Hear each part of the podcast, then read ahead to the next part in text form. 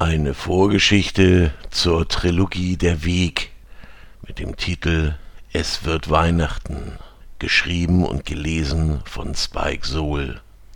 Weihnachten oder wie alles anfing. Früher, also ganz, ganz früher, die Welt ist am Ende.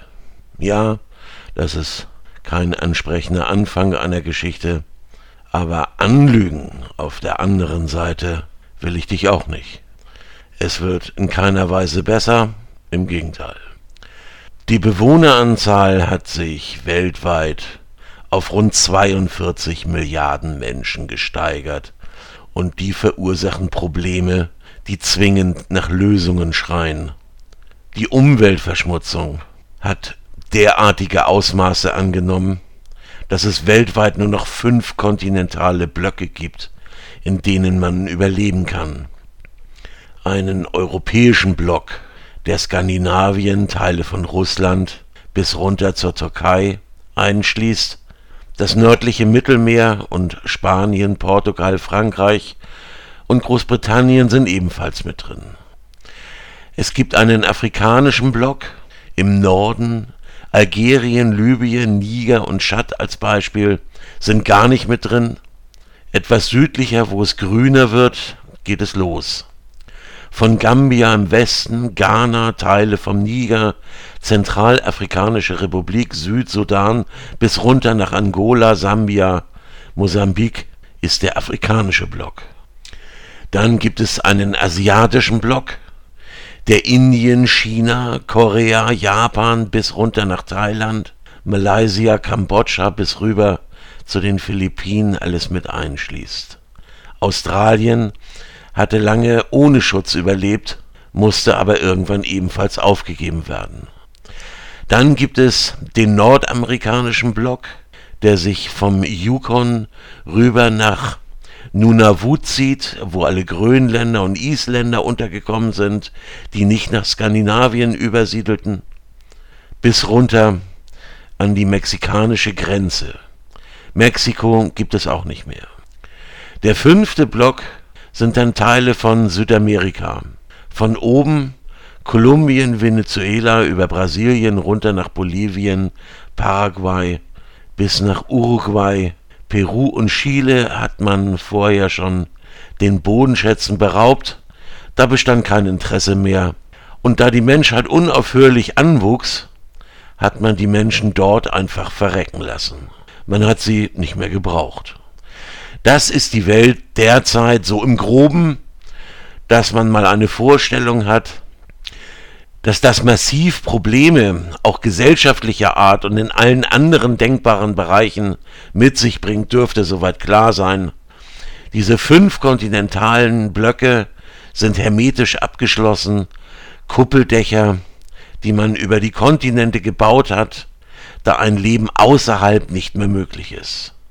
Man kann wohl davon ausgehen, dass unter jedem Kuppeldach roundabout viereinhalb Milliarden Menschen leben.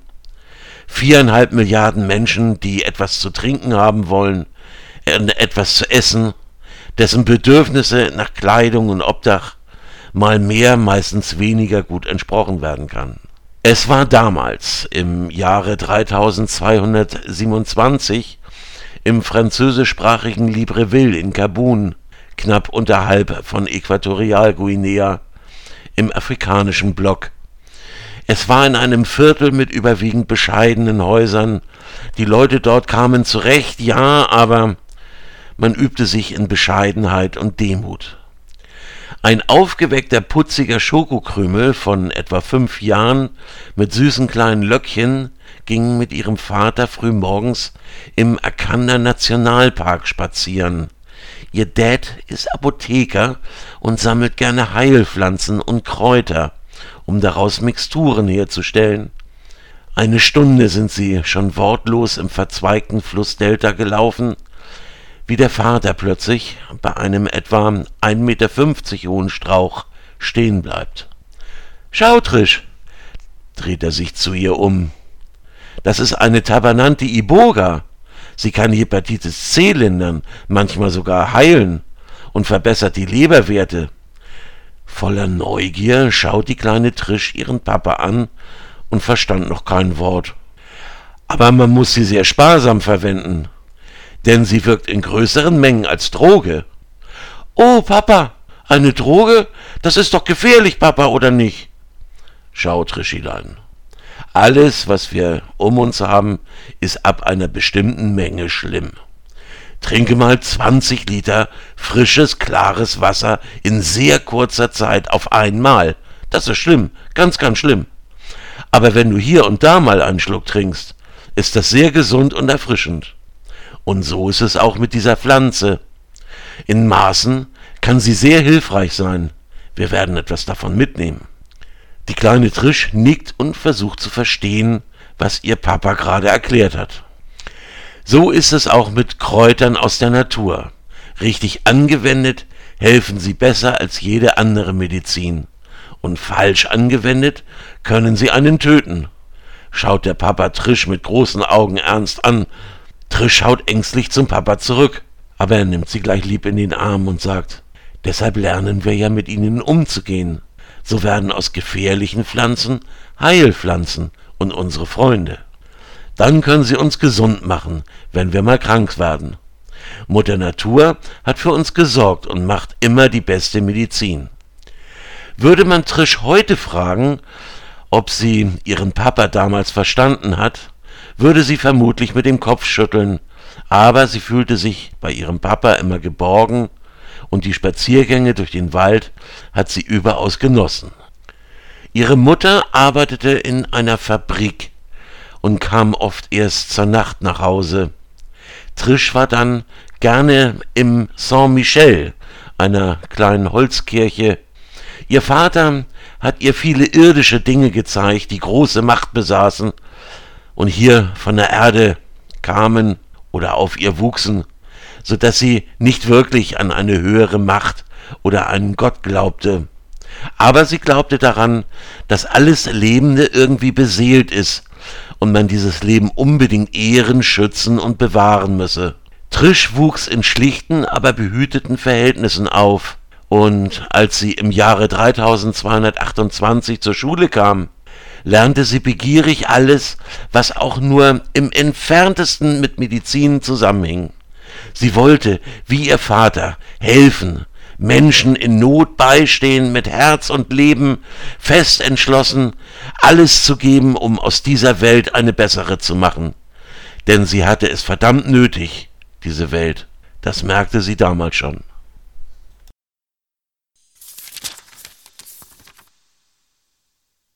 Im amerikanischen Block in Louisburg, Louisiana, Etwa ein Jahr später leerte am frühen Morgen der kleine schwarze Junge mit schlanken, aber kräftigen Fingern die Aschenbecher in der Kneipe seines Vaters aus. Es war eine der letzten Blueskneipen in Louisiana, dreckig und verkommen. Der kleine Barbo half immer mit, wie ein großer, die Stühle umgedreht auf den Tisch zu stellen, um anschließend durchwischen zu können. Er himmelte seinen Vater an, der ein exzellenter Bluespianist war, aber diese Kneipe betrieb, um Geld zu verdienen. Mit der Musik alleine wäre die Familie nicht satt geworden. So wurde er Barmann und sorgte auf diese Weise jeden Abend für sein Publikum. Er nahm keinen Eintritt und die Leute beklagten sich nicht. Ein Gentleman's Agreement, aber leben hätte er von der Musik alleine nicht können. Wenn die Kneipe leer war, ging Babo immer mal wieder zum Piano, um etwas herumzuklimpern. Aber irgendwie hatte er nicht so den Draht finden können. Nicht, dass er unbegabt war oder es sonst wie nicht konnte, nein, es sprang nur der Funke nicht über. Er spielte schon als kleiner Junge viele Lieder seines Vaters auf dem Klavier, aber irgendwie hat ihm etwas gefehlt. Eines Tages kam ein Mann in den besten Jahren in die Kneipe und suchte ein Bett für eine Nacht und etwas zu essen und zu trinken. Nur Geld hatte er keins. Er trug zwei lange schmale Koffer bei sich, und der kleine Babo schaute voller Neugier hinter dem Tresen hervor, was das sein könnte. Der Mann bot an, für Kost und Logis einen Abend Musik zu spielen, und Babos Vater willigte ein. Dann ging der Mann in die Ecke der Kneipe, wo das Piano stand, und untersuchte die Verstärker, die eingestaubt in der Ecke standen. Er pustete etwas Staub weg.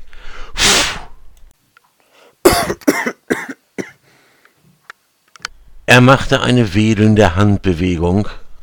Staub wirbelte auf, dann schaltete er den Verstärker an. Es war ein alter Röhrenverstärker von Adam Town, inzwischen eine wahre Rarität. Er sah furchtbar aus, funktionierte aber noch. Der Mann öffnete den Koffer und holte eine E-Gitarre hervor und schloss sie an.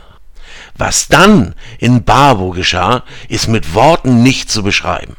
Barbo hatte schon immer eine Affinität zur Musik und versuchte ja auch oft schon nachzuklimpern, was sein Vater spielte.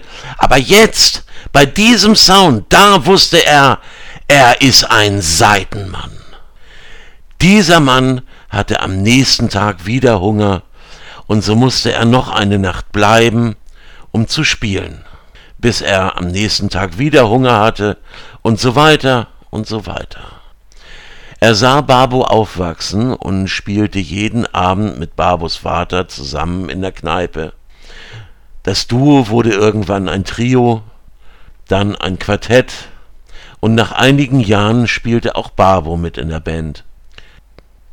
Er war über die Jahre fast erwachsen geworden und hatte jede freie Minute intensiv geübt und inzwischen reichlich Bühnenerfahrung, wie der Bassmann erkrankte und er mit einem Bass mit einsteigen musste. Die dicken Saiten waren zunächst ein Problem, aber er übte und irgendwann spielte er den Bass leicht und flüssig.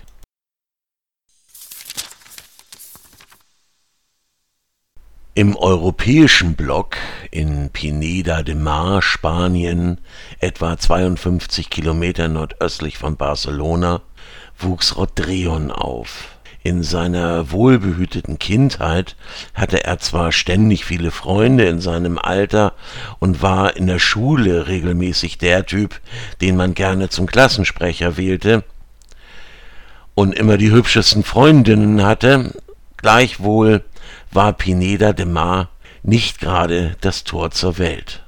Es war ein Kaff. Ganz früher lebte die Region mal vom Tourismus und davon gar nicht schlecht. Aber seit man das Mittelmeer gesperrt hatte, weil das Wasser zu sauer wurde und Hautschäden verursachte, kamen die Touristen nicht mehr und die kleine Stadt wurde arm. Rott hatte zwar eine gute Zeit in der Schule, machte sich mit 16 aber plötzlich Sorgen, was aus ihm mal werden würde. In Pineda jedenfalls sah er keine Zukunft und entschloss sich, gegen den Willen seiner Eltern nach Barcelona zu ziehen. Besonders sein Vater intervenierte so stark, dass es zu Gewaltausbrüchen und Schlägereien kam. Rott spürte damals schon, dass er seinem Vater eigentlich überlegen war und einen Kampf gegen ihn leicht hätte gewinnen können, aber aus Respekt hat er ihn immer gewinnen lassen und seinen Groll und Ärger heruntergeschluckt. Er machte sich mit 16 auf, nach Barcelona zu gehen und eine Ausbildung als Schmied zu machen. Naja, eigentlich war es keine richtige Ausbildung zum Schmied, sondern es nannte sich Metallarbeiter. Im Wesentlichen drosch er den ganzen Tag auf Metall herum, was aber seiner körperlichen Statur zugute kam. Er entwickelte einen muskulösen Körper, und zwar stabil, zäh und drahtig. Aber er war nicht gewaltig.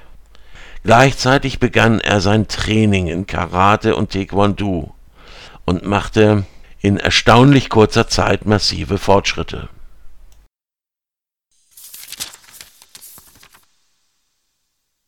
In Hamburg, Deutschland, im europäischen Block, ist es vier Uhr morgens und die vierjährige Sudi sitzt auf der Veranda des Klosters mit einem herrlichen Blick über den Duvenstedter Brok, welchem sie zurzeit nicht die geringste Aufmerksamkeit zukommen lässt.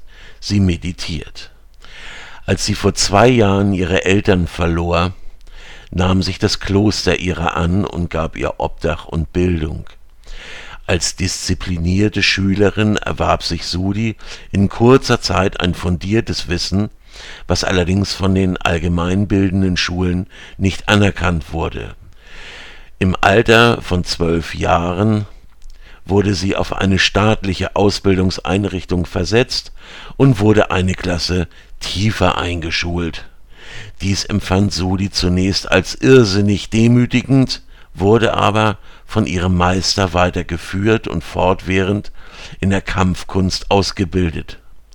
So kam sie mit darauf folgenden Anerkennung in der Kampfkunst schnell über die schulische Zurückstufung hinweg.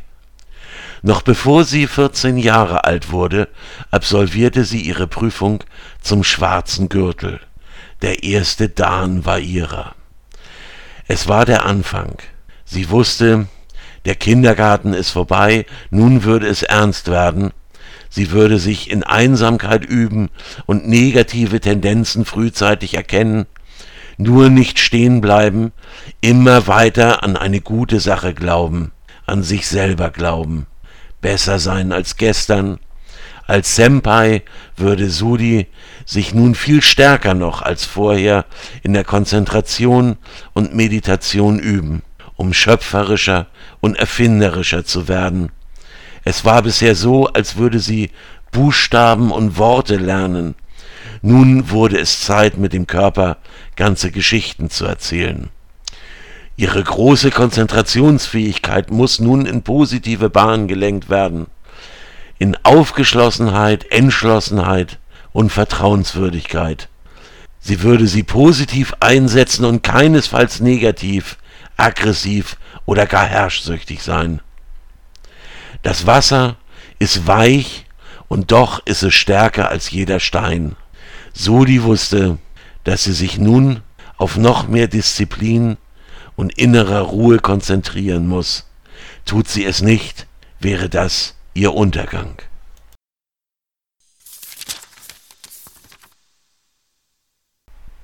Trisch ist inzwischen 20 Jahre alt und geht Ende August 3242 bei bestem Wetter über den Wandsbek Markt, über den Hamburger Wandsbek Markt, um genau zu sein, seit ihrem Umzug vor zwei Jahren arbeitet sie in einer medizinischen Versorgungsstelle in der Medikamentenausgabe.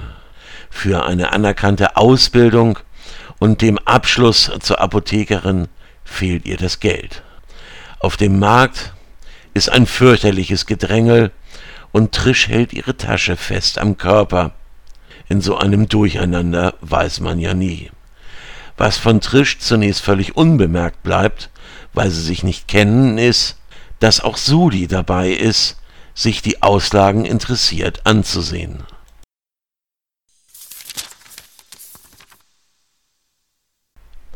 Rott sitzt in einem dieser Magnetschwebezüge in einem Vakuumtunnel auf dem Weg von Hannover nach Hamburg. 20 Minuten dauert die Fahrt nur, dann steigt er am Hauptbahnhof aus und orientiert sich kurz. Rott hat in den letzten Jahren in Hannover gearbeitet und auch er spricht inzwischen fließend Deutsch. Er hat gehört, dass es im Stadtteil Horn eine große Bleibe geben soll, wo er zunächst unterkommen will. Nur wie kommt man dahin? Und wo ist das? Schnell findet er auf dem Bahnhof eine Karte von Hamburg und erfährt so, wo er hin muss. Es sind auch die Buslinien eingezeichnet. Na, dann kann's ja losgehen.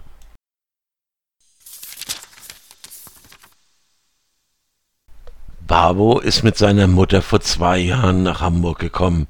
Seine Mutter hat sich von seinem Vater getrennt. Er hatte zunehmend Alkoholprobleme. Sie half und tat, was sie konnte, aber ohne Erfolg. Sie entschlossen sich, ihn zu verlassen. Babo ist mit ihr gegangen, da auch er in der kleinen Stadt keine Zukunft sah. Er sah sein Talent eher auf den Brettern, die die Welt bedeuten. Er wollte raus und auf eigenen Füßen stehen. Seine Mutter wollte nach Hamburg, weil sie hörte, dass im Hafen Arbeiterinnen gesucht würden, und für Babo war Hamburg okay. Hamburg ist so gut wie jede andere Stadt, dachte er, warum nicht? Und so kam er mit. Gleich nach deren Ankunft wohnt er zunächst noch mit seiner Mutter zusammen in einer kleinen Wohnung im Stadtteil Altona am Hafen, ist aber in vielen Stadtteilen Hamburgs unterwegs. Gerade heute ist er, so ein Zufall, ebenfalls am Wandsbekmarkt, um sich dort etwas herumzutreiben. Manchmal trifft er Kollegen dort.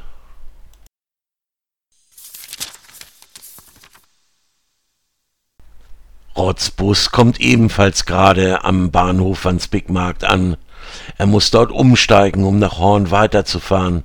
Dann bemerkt er, dass er seit zwei Tagen nichts gegessen hat und beschließt ebenfalls auf dem Wandsbekmarkt zu gehen und sich irgendetwas zu essen zu besorgen. Viel Geld hat er nicht, und für die Übernachtung in Horn soll es ja auch noch reichen. Aber irgendwas muss er nun essen, sonst geht bald das Licht aus.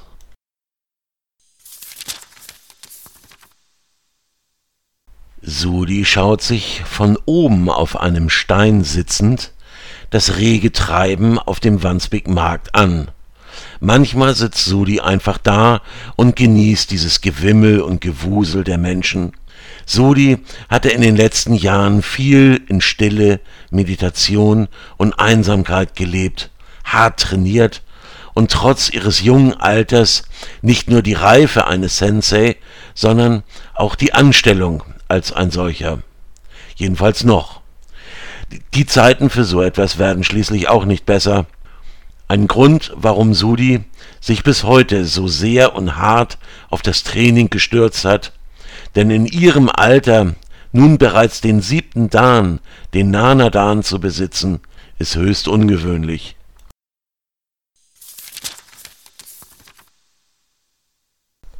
Trisch ist gerade an einem Stand auf dem Markt für Seifenprodukte und sieht sich genau die Auslagen bezüglich der Badezusätze und Duschschaumangebote an. Trisch ist immer sehr auf Reinlichkeit bedacht und mag schöne Düfte. Sie ist sehr konzentriert bei der Untersuchung des Angebots und bemerkt zunächst nicht, dass sich von hinten jemand anschleicht. Sudi schon. Und sie rückt sich schon mal zurecht jedoch ohne jede Hektik. Rott steht einige Stände weiter beim Schlachter und will eine Wurst kaufen, während Babo in einer Ecke am Obststand steht und ebenfalls bemerkt, dass da ein Typ ist, der sich komisch verhält. Er wird neugierig und schaut, was passiert. Plötzlich reißt der Typ Trisch die Tasche von der Schulter und tritt die Flucht an. Babo hinterher. Er kennt Trisch zwar nicht, aber dass man Leuten keine Tasche klaut, ist ihm schon klar. So geht's mal gar nicht. Leider verfängt sich seine Jacke am Obststand und reißt alles um. Er wird begraben unter einer gewaltigen Menge Obst, Apfelsinen, Äpfel und Birnen insbesondere. Es waren auch ein paar Kirschen und Stachelbeeren dabei. Auch wenn das alles replizierte Ware ist und keine echten Früchte, haben sie doch ein beträchtliches Gewicht. Und Babo verliert erst die Luft zum Atmen und dann sein Bewusstsein. Für Rott kommt die Sache extrem überraschend. Und er orientiert sich kurz wie er am besten helfen kann. Der Typ rennt an ihm vorbei und Rod springt mit einem Satz vor ihn und platziert gekonnt einen Mai Ashigeri, einen geraden Fußtritt nach vorn.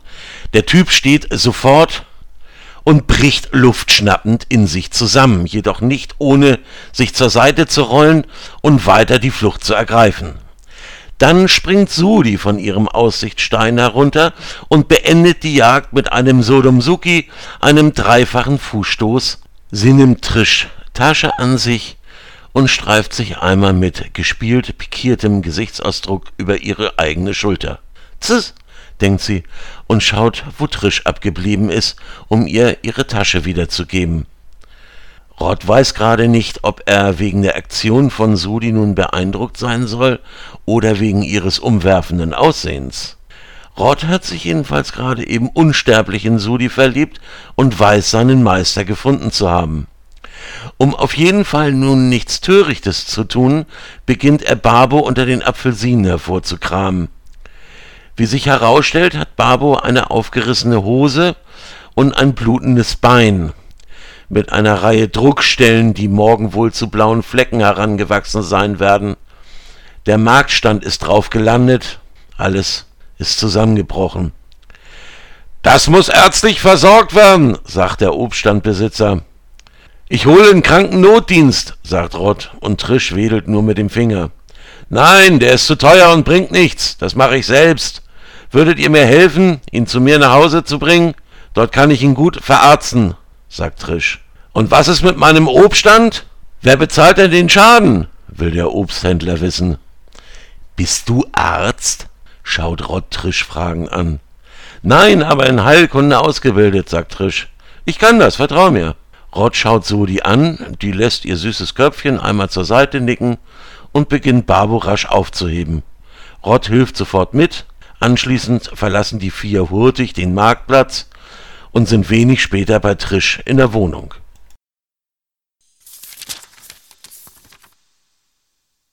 Wartet, ich räume eben das Bett frei, dann könnt ihr ihn drauflegen, beginnt Trisch hektisch alles von ihrem Bett herunterzuwerfen. Babo, dessen Schmerzen nach dem Hinlegen schon nachlassen, stellt fest, sich ins Bett tragen zu lassen, zu einer wunderschönen Frau, und ich musste dafür nur einen Obststand umkippen, dass ich da nicht früher drauf gekommen bin. Sudi erinnert sich an das Gesicht des Obstverkäufers.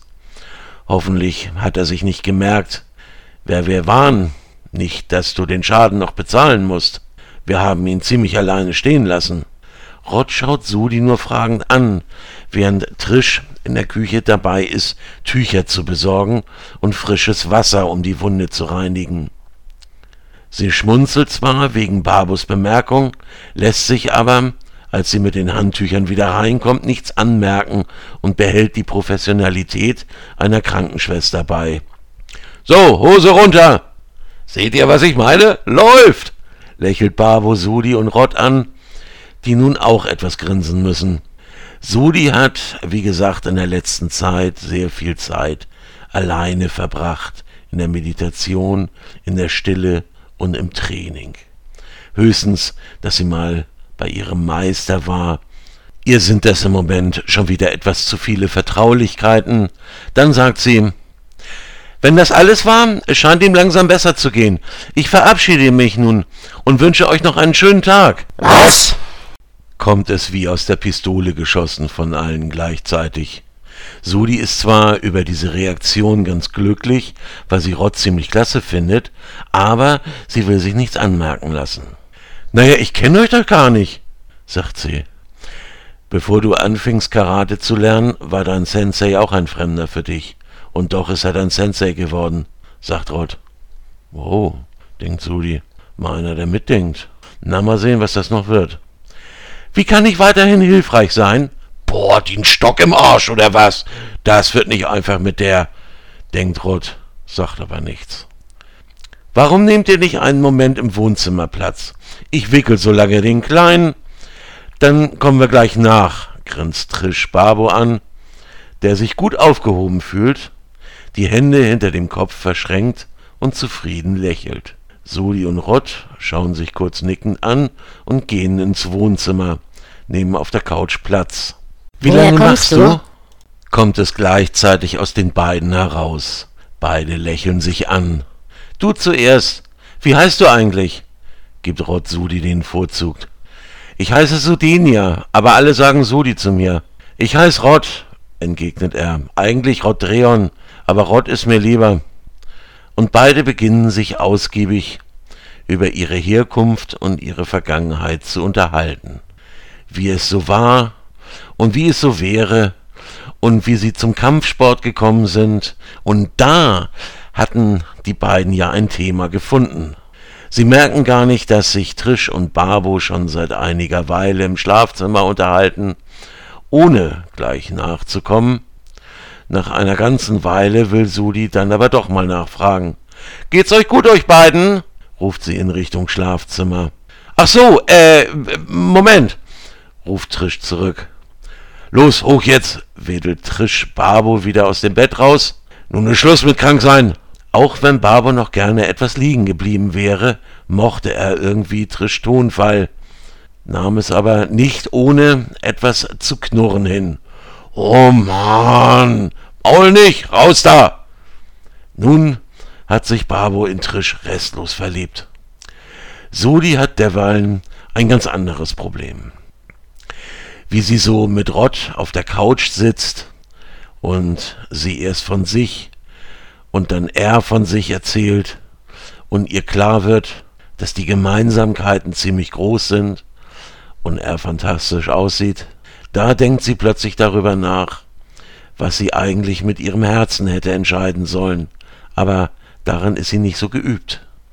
Und während Rott so erzählt und erzählt und erzählt, hört sie eigentlich schon gar nicht mehr richtig hin. Sie ist in ihren Gedanken mit sich alleine, wie so oft, alleine, alleine. Aber dann trifft sie eine Entscheidung und fällt ihm ins Wort. Du kannst vorerst bei mir wohnen. Rott bleibt die Spucke weg und kommt augenblicklich in Stocken. Wollt ihr was trinken? kommt Trisch rein. Lasst mich hier zurück, ihr kommt ohne mich schneller voran, jammert Babo, als er das Wohnzimmer betritt, um sich mit der Grazie eines Nilpferdes in den Sessel fallen zu lassen. Babo, ruft Trisch streng. Im obersten Schrank rechts sind die Gläser drin, mach dich mal nützlich. Babo schnauft zwar wie ein Schlachtross, beim Aufstehen lächelt aber und weiß, die Frau fürs Leben gefunden zu haben. Natürlich ahnt keiner der vier, dass dieser Abend der Beginn einer jahrelangen Freundschaft sein würde. Sie unterhalten sich noch eine ganze Weile über dies und das, und dann verabschieden sich Sudi und Rott. Sudi bemerkt im Flur noch Trisch Tasche, die zur Seite gekippt auf der Kommode liegt, Einiges ist dabei herausgepurzelt. Etwas Schminke, ein Kondom, ihre Identkarte, drauf steht geboren 16.12.3222. Rott geht, wie Sudi es versprochen hat, mit zu ihr nach Hause. Babo bleibt bei Trisch. Da haben sich wohl zwei Paare gefunden, wie es aussieht.